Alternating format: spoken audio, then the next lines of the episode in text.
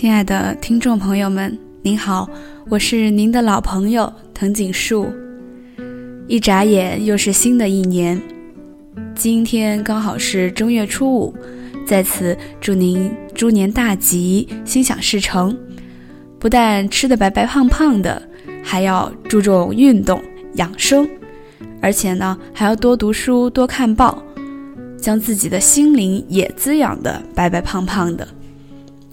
每个人在新的一年都会立下一些小愿望，我的其中一个愿望就是尽快把黄金时代读完。对我们的确已经读得太久了，读完之后呢，我们可以继续去读更多的好书、经典的书。那么今天我们就一起来读黄金时代的第六部分。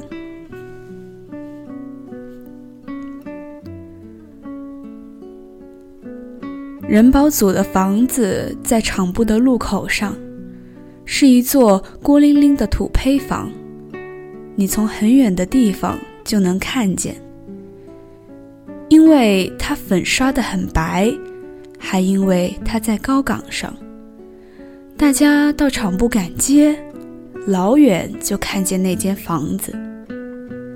它周围是一片箭麻地。剑麻总是暗绿色，剑麻下的土总是鲜红色。我在那里交代问题，把什么都交代了。我们上了山，先在十五队后山上种玉米，那里土不好，玉米有一半没出苗，我们就离开，昼伏夜行。找别的地方定居，最后想起山上有个废水碾，那里有很大一片丢荒了的好地。水碾里住了一个麻风寨跑出来的刘大爹，谁也不到那里去，只有陈清扬有一回想起自己是大夫，去看过一回。我们最后去了刘大爹那里。住在水碾背后的山洼里。陈清扬给刘大爹看病，我给刘大爹种地。过了一些时候，我到清平赶街，遇上了同学。他们说军代表调走了，没人记着我们的事，我们就回来了。整个事情就是这样的。我在人保组里待了很长时间，有一段时间气氛还好，人家说问题清楚了，你准备写材料。后来忽然又严重起来，怀疑我们去了境外，勾结了敌对势力，领了任务回来。于是他们把陈金阳也叫到人保组，严加审讯。问他时，我往窗外看，天上有很多云。人家叫我交代偷越国境的事。其实这件事上，我也不是清白无辜，我确实去过境外。我曾经打扮成老歹的模样，到对面赶过街。我在那里买了些火柴和盐。但是这没有必要说出来，没必要说的话就不说。后来我带人保组的人到我们住过的地方去勘察。我在十五队后山上搭的小草房已经漏了顶，玉米地招来很多鸟。草房后面有很多用过了的避孕套。这是我们在此住过的铁证。当地人不喜欢避孕套，说那东西阻断了阴阳交流，会使人一天天弱下去。其实当地那种避孕套比我后来用过的任何一种都好，那是百分之百的天然橡胶。后来我再不肯带他们去那些地方看。反正我说我没去国外，他们不信，带他们去看了，他们还是不信。没必要做的事，就别做。我整天一声不吭，陈清扬也一声不吭。问案的人开头还在问，后来也懒得吭声。街子天有好多老歹，老井坡背着新鲜的水果蔬菜走过，问案的人也越来越少，最后只剩了一个人。他也想去赶街，可是不到放我们回去的时候。让我们待在这里，无人看管，又不合规定。他就到门口去喊人，叫过路的大嫂站住。但是人家经常不肯站住，而是加快了脚步。见到这种情况，我们就笑起来。人保组的同志终于叫住了一个大嫂。陈清扬站起来，整理好头发。把衬衣领子折起来，然后背过手去。那位大嫂就把他捆起来，先捆紧双手，再把绳子在脖子和胳膊上扣住。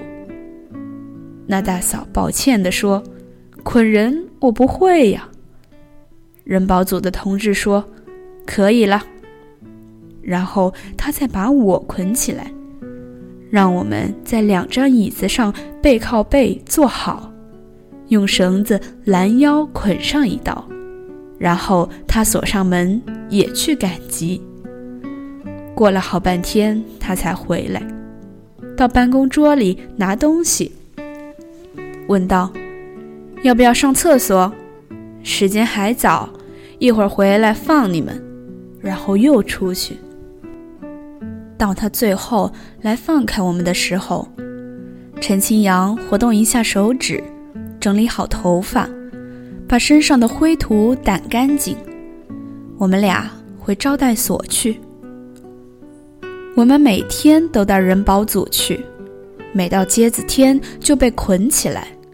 除此之外，有时还和别人一道去各队去挨斗。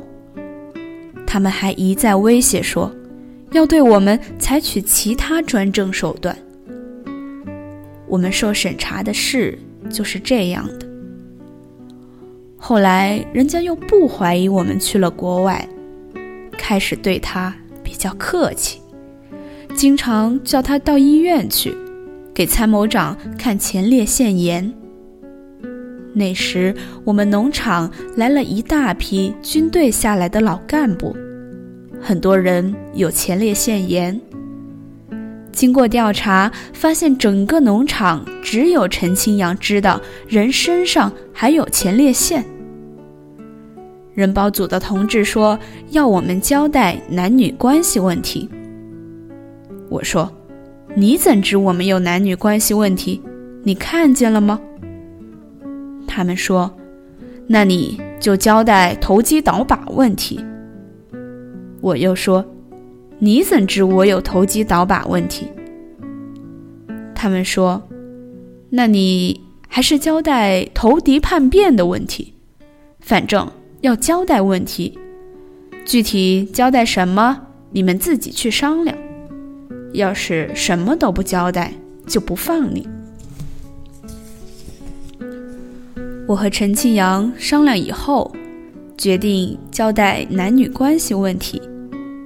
他说：“做了的事就不怕交代。”于是我就像作家一样写起交代材料来。首先交代的就是逃跑上山那天晚上的事，写了好几遍，终于写出陈清扬像考拉熊。他承认。他那天心情非常激动，确实像考拉熊，因为他终于有了机会来实践他的伟大友谊。于是他腿圈住我的腰，手抓住我的肩膀，把我想象成一棵大树，几次想爬上去。后来我又见到陈清扬，已经到了九十年代。他说他离了婚，和女儿住在上海，到北京出差。到了北京就想到王二在这里，也许能见到。结果真的在龙潭湖庙会上见到了我。我还是老样子，恶文入嘴，眼窝下乌青。穿过了湿的棉袄，蹲在地上吃不登大雅之堂的卤煮火烧。唯一和过去不同的是，手上被硝酸染得焦黄。陈清扬的样子变了不少，他穿着薄呢子大衣、花格呢裙子、高跟皮靴，戴金丝眼镜儿，像个公司的公关职员。他不叫我，我绝不敢认。于是我想到，每个人都有自己的本质，放到合适的地方就大放光彩。我的本质是流氓土匪一类，现在做个城里的市民、学校的教员，就很不像样。陈清扬说，他女儿已经上了大二。最近知道了我们的事，很想见我。这事的起因是这样的：他们医院想提拔他，发现他档案里还有一堆东西。领导上讨论之后，认为是文革时整人的材料，应予撤销。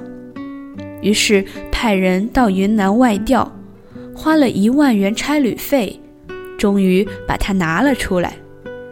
因为是本人写的，交还本人。他把它拿回家去放着，被女儿看见了。该女儿说：“好啊，你们原来是这么造的我。”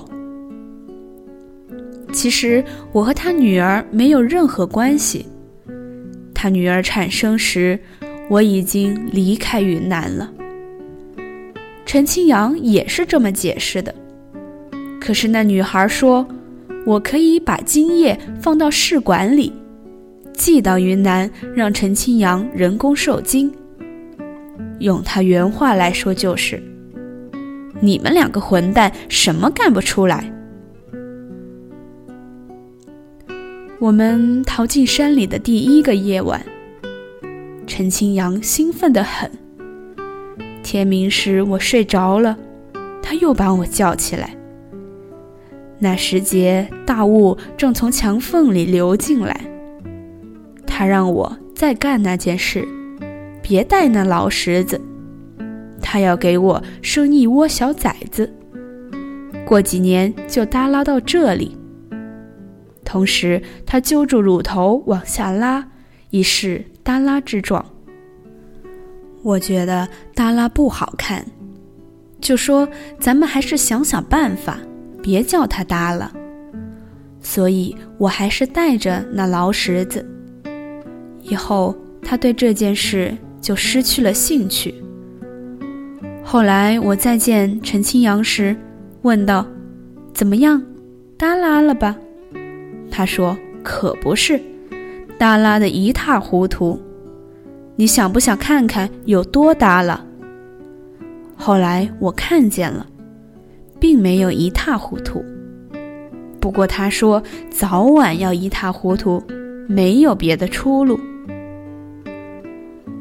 我写了这篇交代材料交上去，领导上很欣赏。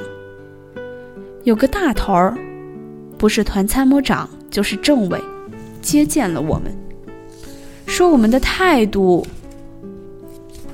很好。领导上相信我们没有投敌叛变。今后主要的任务就是交代男女关系问题。假如交代的好，就让我们结婚。但是我们并不想结婚。后来又说，交代的好，就让我调回内地，陈清扬也可以调上级医院。所以。我在招待所写了一个多月交代材料，除了出公差，没人打搅。我用复写、直写，正本是我的，副本是他的，我们有一模一样的交代材料。后来人保组的同志找我商量，说是要开个大的批斗会，所有在人保组受过审查的人都要参加，包括投机倒把分子、贪污犯以及各种坏人。我们本该属于同一类，可是团领导说了，我们年轻，交代问题的态度好，所以又可以不参加。但是有人攀我们，说都受审查，他们为什么不参加？人保组也难办，于是我们必须参加。最后的决定是来做工作，动员我们参加。据说受受批斗，思想上有了震动，以后可以少犯错误。既然有这样的好处，为什么不参加？到了开会的日子，厂部和附近生产队来了好几千人，我们和好多别的人站到台上去，等了好半天，听了好几篇批判稿，才轮到我们王陈二犯。原来我们的问题是思想淫乱、作风腐败，为了逃避思想改造，逃到山里去。后来在党的政策感召下，下山弃暗投明。听了这样的评价，我们心情激动，和大家一起振臂高呼：“打倒王二，打倒陈清扬！”斗过这一台，我们就算没事儿了。但是还得写交代，因为团领导要看。在十五队后山上，陈清扬有一回很冲动，要给我生一群小崽子，我没要。后来我想生生也不妨，再跟他说，他却不肯生了，而且他总是理解成我要干那件事。他说：“要干就干，没什么关系。我想纯粹为我，这样太自私了，所以就很少干。何况开荒很累，没力气干。我所能交代的事，就是在地头休息时摸他的乳房。旱季里开荒时，到处是热风，身上没有汗。”可是肌肉干疼，最热时只能躺在树下睡觉，枕着竹筒睡在棕皮蓑衣上。我奇怪为什么没人叫我交代蓑衣的事，那是农场的劳保用品，非常贵。我带进山两件，一件是我的，一件是从别人门口顺手拿来的。一件也没拿回来，一直到我离开云南，也没人让我交还蓑衣。我们在地头休息时，陈清扬拿斗笠盖住脸，敞开衬衣的领口，马上就睡着了。我把手伸进去，有很优美的浑圆的感觉。后来我把扣子又解开几个，看见他的皮肤是浅红色。虽然他总穿着衣服干活，可是阳光透过了薄薄的布料。至于我，总是光膀子，已经黑得像鬼一样。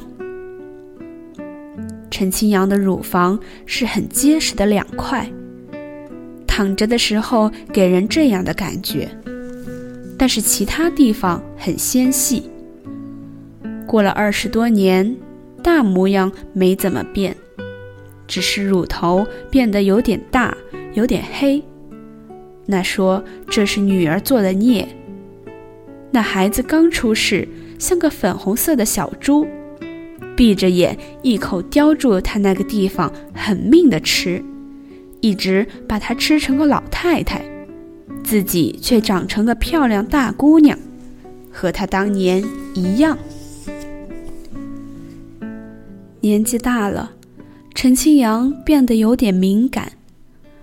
我和他在饭店里重温旧情，说到这类话题，他就有恐慌之感。当年不是这样。那时候在交代材料里写到他的乳房，我还有点犹豫。他说：“就这么写。”我说：“这样你就暴露了。”他说：“暴露就暴露，我不怕。”他还说是自然长成这样，又不是他捣了鬼。至于别人听说了有什么想法，不是他的问题。过了这么多年，我才发现，陈清扬是我的前妻咧。交代完问题，人家叫我们结婚，我觉得没什么必要了。可是领导上说，不结婚影响太坏，非叫去登记不可。上午登记结婚，下午离婚，我以为不算呢，乱哄哄的。人家忘了把发的结婚证要回去，结果陈清扬留了一张。我们拿着二十年前发的破纸头登记了一间双人房。要是没有这东西，就不许住在一间房子里。二十年前不这样，二十年前他们让我们住在一间房子里写交代材料。当时也没这个东西。我写了我们住在后山上的事。团领导要人保组的人带话说：“枝节问题不要讲太多，交代下一个案子吧。”听了这话，我发了犟驴脾气：“妈妈的，这是案子吗？”陈清扬开导我说：“这世界上有多少人？”每天要干多少这种事，又有几个有资格成为案子？我说，其实这都是案子，只不过领导上查不过来。他说：“既然如此，你就交代吧。”所以我交代道：“那天夜里，我们离开了后山，向作案现场进发。”